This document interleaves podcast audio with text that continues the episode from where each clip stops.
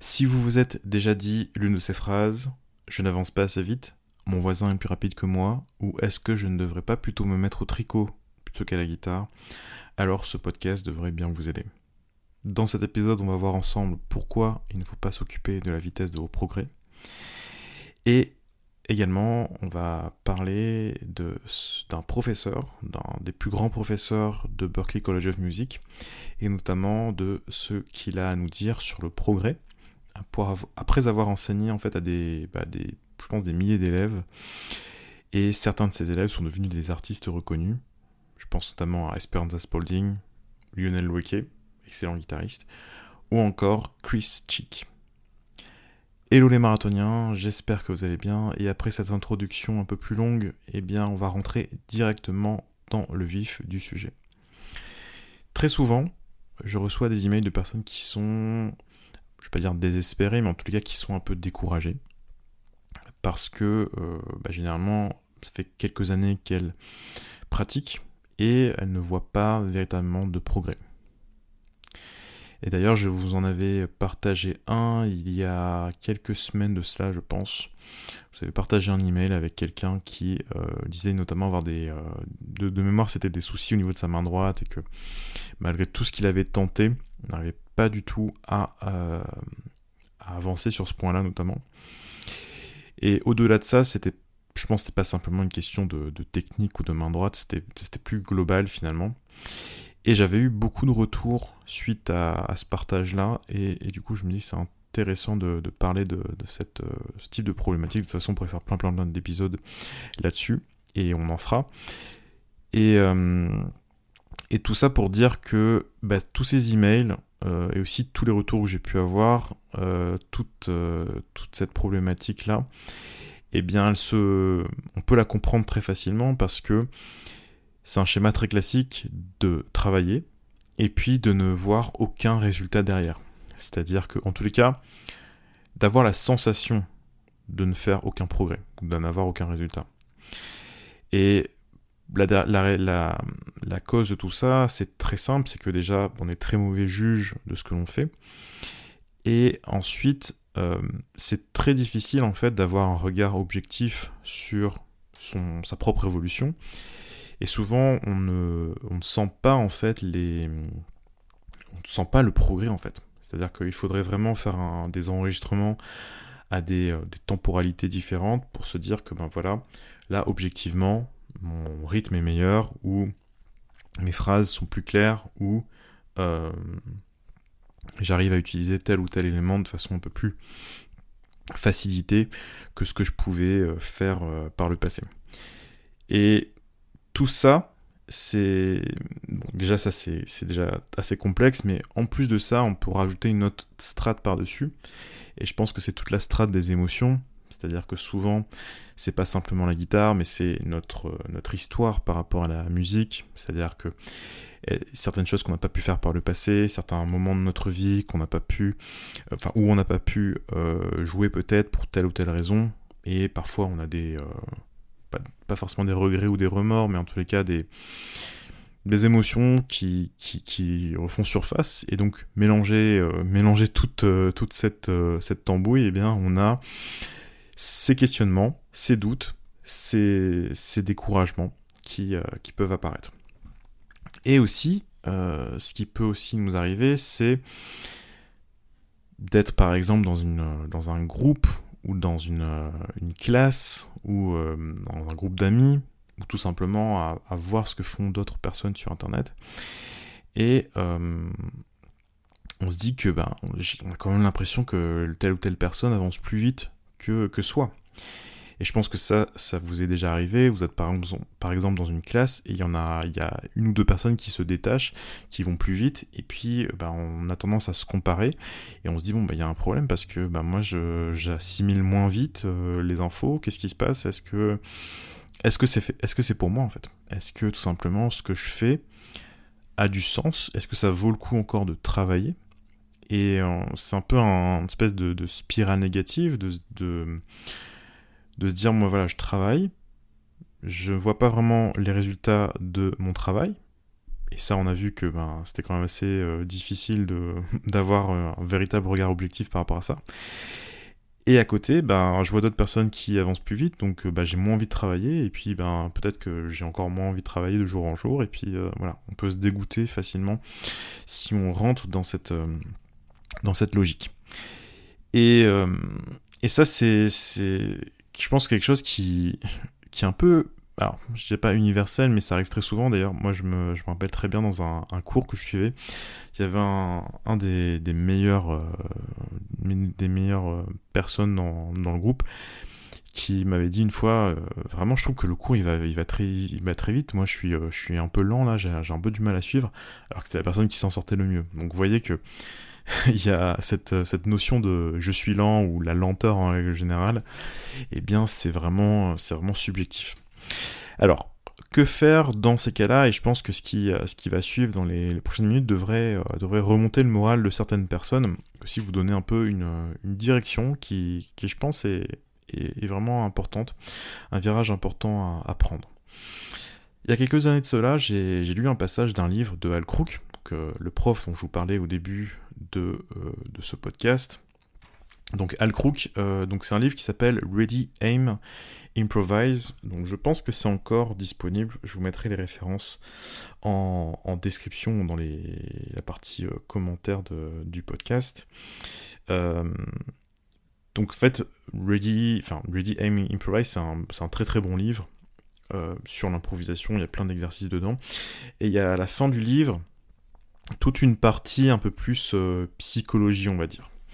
Alors juste avant de vous parler de, ce, qui, ce parle là-dedans, juste pour ceux qui ne savent pas, Al Krug, donc c'est un tromboniste, c'est quelqu'un qui a été professeur pendant plus de 30 ans à Berkeley, donc Berkeley, la fameuse école à Boston.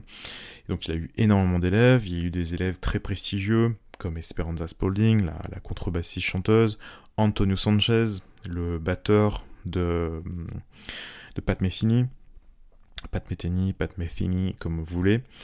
Euh, Lionel Weke, donc euh, le, le super euh, guitariste, je crois qu'il vient du Bénin, mais il a fait aussi des études à Paris à l'American School. et il était, il a joué, enfin, oui, il a joué avec Herbie Hancock, Wayne Shorter, ou encore des personnes comme Chris Cheek, euh, qui est un super saxophoniste que, que j'aime beaucoup. Et euh, donc Al Crook, justement, euh, dans ce livre, Ready Aim Improvise, a fait tout un, tout un chapitre. D'ailleurs, je crois qu'il a appelé ça. alors, je, je, fais ça vraiment de mémoire, je crois que ça c'était pour les adultes ou quelque chose comme ça. Il y a un titre assez marrant. Et en fait, il parle de toute son expérience de euh, l'enseignement et de, de comment certaines personnes apprennent plus vite euh, ou moins vite. Et justement, il dit quelque chose de très intéressant qui m'avait beaucoup marqué. En fait, ce qui se passe, c'est que euh, il s'était rendu compte que certains élèves allaient plus vite. effectivement, certains avaient des facilités. Mais souvent, ces personnes qui allaient plus vite finissaient par se laisser un petit peu avoir euh, par, leur facilité. Et euh, jusqu'au jour, en fait, elles arrivaient à, devant quelque chose qu'elles n'arrivaient pas à faire. Et là, c'était le gros blocage. Et souvent, il y en a justement qui étaient un peu. Alors, voilà, je sais plus. Euh, je sais plus exactement le terme, mais je crois que c'était des, termes assez forts du type dépression, etc.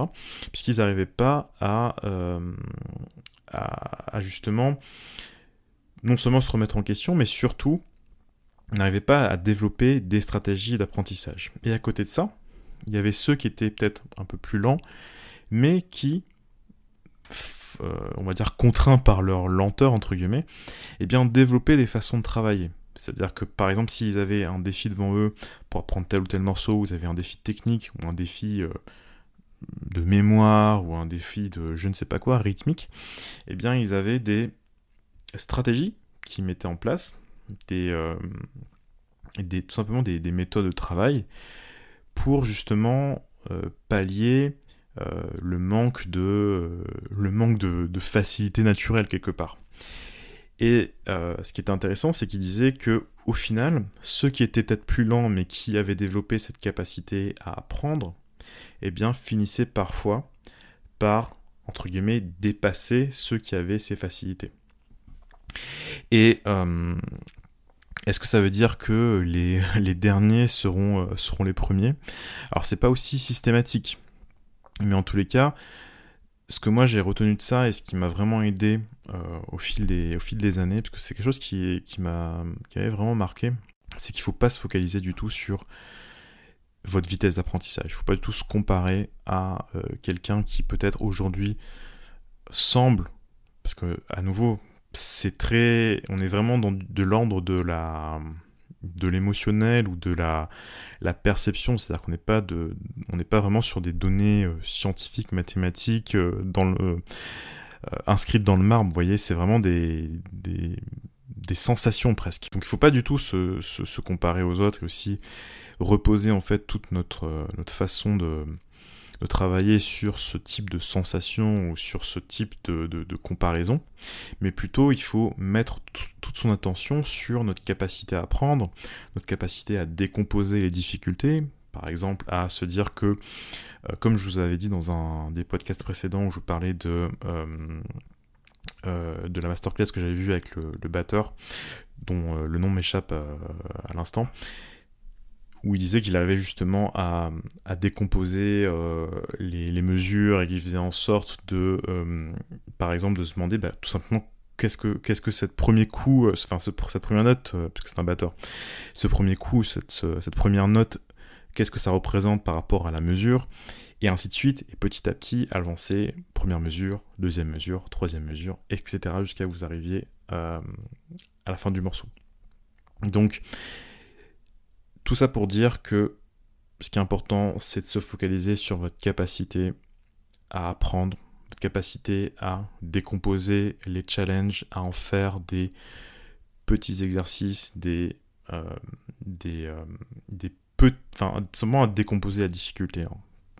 Et à exercer en fait ce muscle, c'est-à-dire à se dire euh, très régulièrement, voilà, je n'arrive pas à exécuter telle ou telle euh, chose, je n'arrive pas à improviser sur All the Things You Are, donc qu'est-ce que je peux faire pour improviser sur All the Things You Are? Est-ce que je vais commencer directement par tout le morceau? Non, je vais peut-être commencer par les 8 premières mesures. Dans ces 8 premières mesures, qu'est-ce que je peux faire? Est-ce que je peux peut-être juste euh, me demander quels sont les arpèges, ou peut-être quels, sont les guides tons euh, après, est-ce que j'arrive à connecter ces guides tons entre eux? Est-ce que je sais quelle gamme va par exemple sur les, euh, les premiers accords? Est-ce que je, sais quelle tonalité dans laquelle je suis? Est-ce que j'ai par exemple euh, des phrases dessus? Est-ce que j'ai fait quelques relevés? Est-ce que j'ai essayé d'écouter un peu les enregistrements? Et de, de réfléchir comme ça, c'est-à-dire d'y aller vraiment étape par étape et de décomposer les, différentes, les différents éléments euh, et de se dire, bah voilà, euh, là par rapport à ce que j'arrive à faire aujourd'hui, je n'arrive pas à faire X, donc comment est-ce que je peux faire pour accomplir X?